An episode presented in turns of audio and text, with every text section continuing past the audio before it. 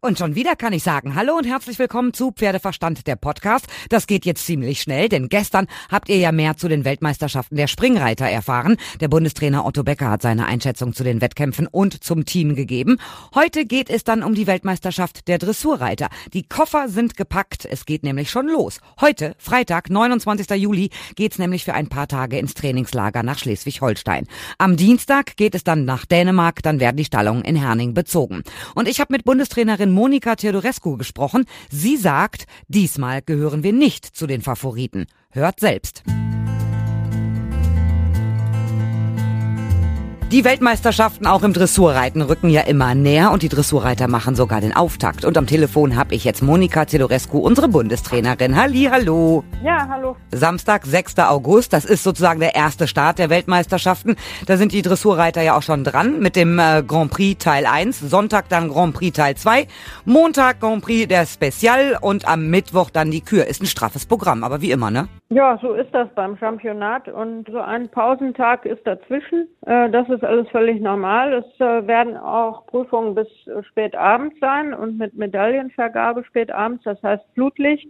Also es werden lange Tage und das äh, ist aber normal, dass es komprimiert hintereinander weggeht. Und dann müssen wir ja auch schon wieder alles räumen, damit die nächste Abteilung dann äh, die Springreiter dann an den Start gehen können und da müssen wir dann Platz machen. Jetzt kommen wir mal auf den äh, auf das Team zu sprechen. Isabel Wert mit dabei, Bella Rose, aber und Weihegold beide verabschiedet, neues Pferd, aber eine äh, ne Bank im Team. Ja, natürlich. Ähm, Isabel hat die meiste Erfahrung und äh, natürlich auch äh, die, die meisten Erfolge. Das ist nicht neu. Und äh, sie ist absolut eine Bank und äh, ja, auch äh, mit einem neuen Pferd oder sagen wir mal, so neu ist er jetzt auch nicht mehr, aber äh, auch schon Erfahrung gesammelt und auch schon sehr gute äh, Resultate erzielt. Also da freuen wir uns drauf. Das wird gut. Wie schlimm ist es denn, dass Jessica von Bredow Werndl nicht mit im Team sein kann? Klar, natürlich, die ist hochschwanger, die kriegt ihr zweites Kind, aber die Nummer eins, die auf den Europameisterschaften ja alle Titel gewonnen hat, die in Tokio wirklich unschlagbar gut war, wie sehr wird sie fehlen?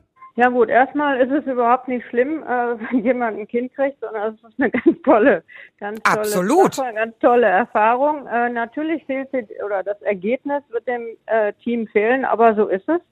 Ähm, und äh, danach geht's ja auch für sie wieder weiter und äh, wir versuchen das zu kompensieren. Wir haben ein äh, sagen wir homogenes, starkes Team, aber natürlich äh, ein, ein Pferd oder Reiter-Pferdpaar, was in den letzten zwei, drei Jahren also ständig über 80 Prozent geliefert hat. Äh, das haben wir jetzt im Moment gerade nicht dabei. Das fehlt uns natürlich. Aber ein Werndelteil ist ja dabei, der Bruder. Ja, der Bruder ist dabei, zum ersten Mal jetzt im Championatsteam, aber hat auch äh, viel internationale Erfahrung und sich zuletzt äh, in, in Aachen auch sehr, sehr gut gezeigt. Also, der ist jetzt auch mal dran. Das ist sehr gut. Ich habe mich auch wahnsinnig gefreut, dass Ingrid Klimke dabei ist mit dem Franziskus.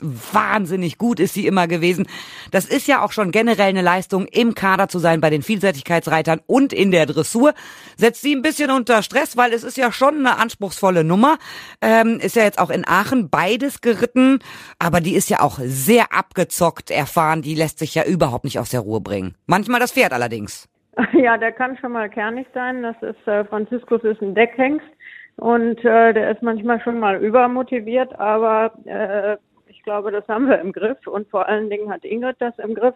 Ähm, dieses Mal hat sie ja jetzt nicht die Doppelbelastung wie in Aachen mit Vielseitigkeit und Dressur, sondern eben äh, kann sich voll und ganz auf Franziskus konzentrieren und dabei unterstützen wir sie natürlich. Frederik Wandres ist der nächste im Team, aber auch äh, erfahren. Also insgesamt, äh, ja, wo stehen wir denn hinterher nach dem Mannschaftswettbewerb? Ist das frech, wenn man sagt, es wird wieder Gold erwartet?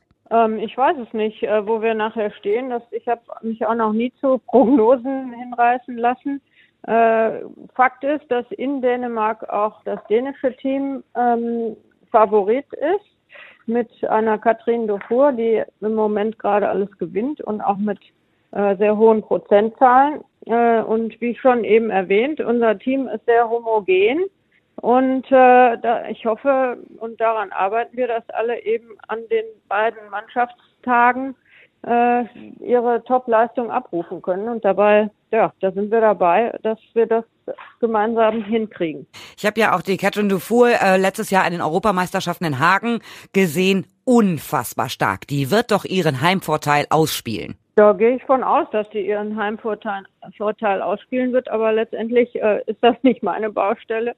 Äh, ich kümmere mich um unsere Reiter, wie ich das auch äh, die letzten Jahre, zehn Jahre sind es ja bald, äh, gemacht habe und damit bin ich gut gefahren. Bisher war das immer nicht so ganz verkehrt und äh, das, deshalb gucke ich nicht so viel links und rechts, sondern will versuchen, ähm, ja, unseren Job zu machen. Wir versuchen nicht nur, sondern wir machen unseren Job und gucken, was am Ende bei rauskommt.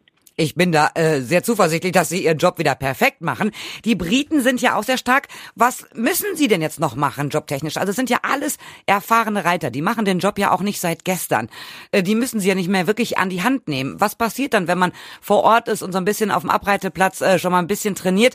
Wonach gucken Sie dann noch? Wonach ich gucke, dass alles klappt. Also dass möglichst äh, Pferd und Reiter in Top-Verfassung sind und das eben auch dann abrufen können. Und das sind immer mal hier und da noch kleine äh, Stellschrauben, wo man hier und da drauf achten muss. Und äh, das Gesamt, äh, Gesamtwerk ist nachher wichtig. Das, da muss ganz viel zusammenkommen und ganz viel stimmen. Es sind ja nun mal äh, zwei Athleten, die zur gleichen Zeit funktionieren müssen und sich gut fühlen müssen und äh, positiv gestimmt sein müssen und äh, da gehört eine ganze Menge dazu.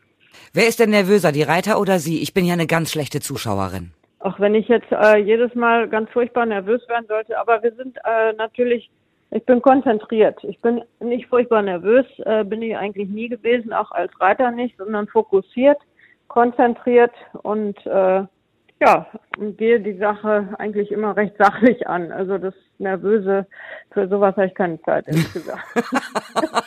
Sehr schön. Keine Zeit für Nervosität. Das finde ich super. Ja, Frau Tedorescu, ich werde das verfolgen natürlich ähm, und ich drücke alle beide Daumen. Toi, ja, toi, das toi. können wir gut gebrauchen. Wie gesagt, wir sind äh, nicht favorisiert in diesem äh, Jahr und äh, wer weiß, vielleicht äh, können wir positiv überraschen. Hm, wen sehen Sie denn so als Top-Favoriten an? Tatsächlich die Briten und die Dänen? In jedem Fall die Dänen, das äh, mal hundertprozentig, äh, Mhm. auch im Team. Ja. Die waren in Aachen stark, sie haben da den Nationenpreis gewonnen. Wir waren allerdings äh, auch knapp dran und eigentlich nur durch ein Missgeschick dann quasi Zweiter, aber trotzdem. Es äh, wird, wird spannend und es, wie, es muss eigentlich wie immer auch alles erstmal funktionieren und alle müssen erstmal reiten. Ja. Dann wissen wir mehr. Toi, toi, toi. Viel Glück. Dankeschön. Alles klar. Alles Gute. Bis bald. Bis dann. Tschüss. Ja, tschüss. So, das war's soweit von mir. Schon in ein paar Tagen gibt es aber eine neue Folge und ihr könnt mir natürlich schreiben über pferdeverstand.podcastfabrik.de, über die Facebook-Seite oder über Instagram. Und wir hören uns dann wieder bei der nächsten Folge, wenn es dann erneut heißt Pferdeverstand, der Podcast.